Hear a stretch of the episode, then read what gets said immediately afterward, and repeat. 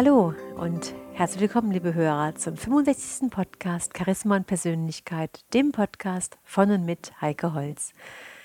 Ja, meine lieben Hörer, heute habe ich ein ganz spannendes Thema für Sie.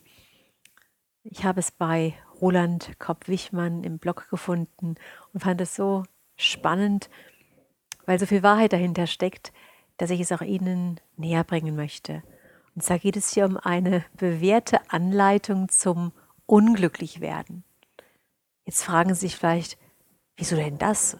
Anleitung zum Unglücklichwerden. In meinem Podcast geht es ja eher um Glück und Motivation, um positive Dinge, dass wir ein positives Lebensgefühl bekommen. Doch tatsächlich ist es ja so, dass wir Meister darin sind, uns mit negativen Dingen zu beschäftigen, in negativen Dingen zu verhaften oder einfach Dinge zu tun, die in letzter Konsequenz auch unglücklich machen.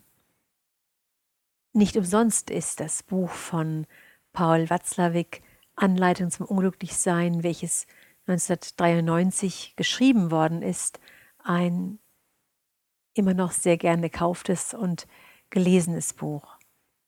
Und Roland Kopp-Wichmann meint tatsächlich auch, dass richtiges Unglücklichsein gelernt sein möchte. So ein bisschen Unzufriedenheit, so sagt er in seinen Ausführungen leicht ironisch, das kriegt ja jeder hin.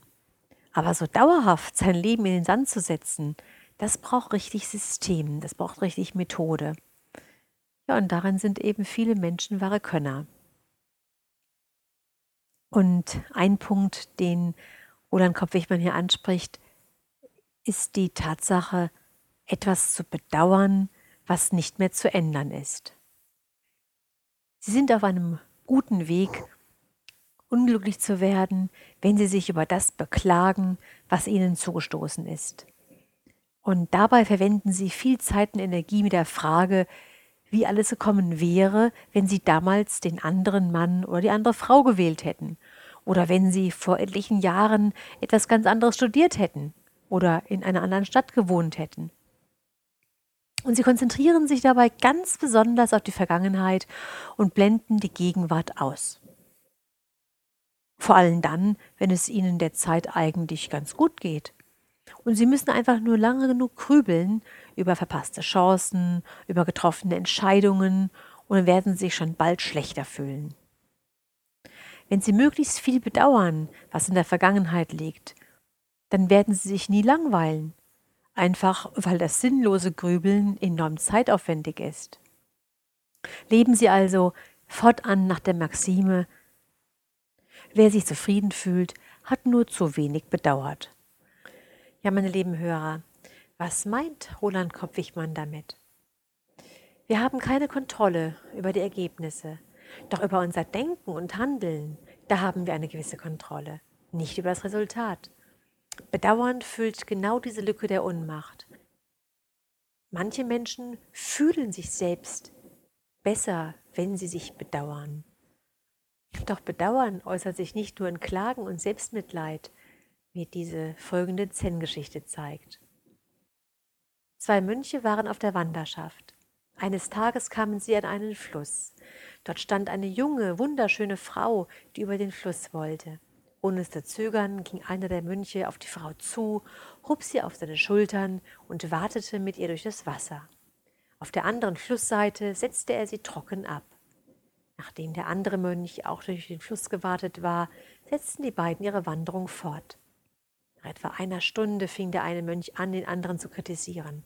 Du weißt schon, dass das, was du getan hast, nicht richtig war, nicht wahr? Du weißt, wir dürfen keinen nahen Kontakt mit Frauen haben. Wie konntest du nur gegen diese Regel verstoßen? Der Mönch, der die Frau durch den Fluss getragen hatte, hörte sich die Vorwürfe des anderen ruhig an. Dann antwortete er, ich habe die Frau vor einer Stunde am Fluss abgesetzt. Warum trägst du sie immer noch mit dir herum? Bedauern, meine lieben Hörer, ist absolut nutzlos denn damit weigern wir uns zu akzeptieren, was geschehen ist. Stattdessen leiden wir daran, anstatt daraus zu lernen. Und wir blenden aus, dass unser Urteil, ob etwas besser oder schlechter gewesen wäre, im Nachhinein geschieht. So ist das mit den Lottozahlen, die wir im Nachhinein kennen oder eben auch mit dem Spekulieren an der Börse. Hinterher ist jeder schlauer. Doch ohne dass einem dieses Wissen für die Gegenwart viel nutzt. Bedauern bindet uns auch an die Vergangenheit. In unserem Wunsch, dass das Geschehene sich nicht wiederholen möge, wiederholen wir es im Geiste immer und immer wieder. Ja, und jetzt, meine lieben Hörer, die Frage an Sie. Was bedauern Sie? Was müssten Sie tun, wenn Sie damit aufhörten? Und was könnten Sie dann stattdessen tun? Was wäre Ihnen dann wichtiger? Und mit diesen Fragen wünsche ich Ihnen eine gute Zeit. Bis zum nächsten Mal, Ihre Heike Holz.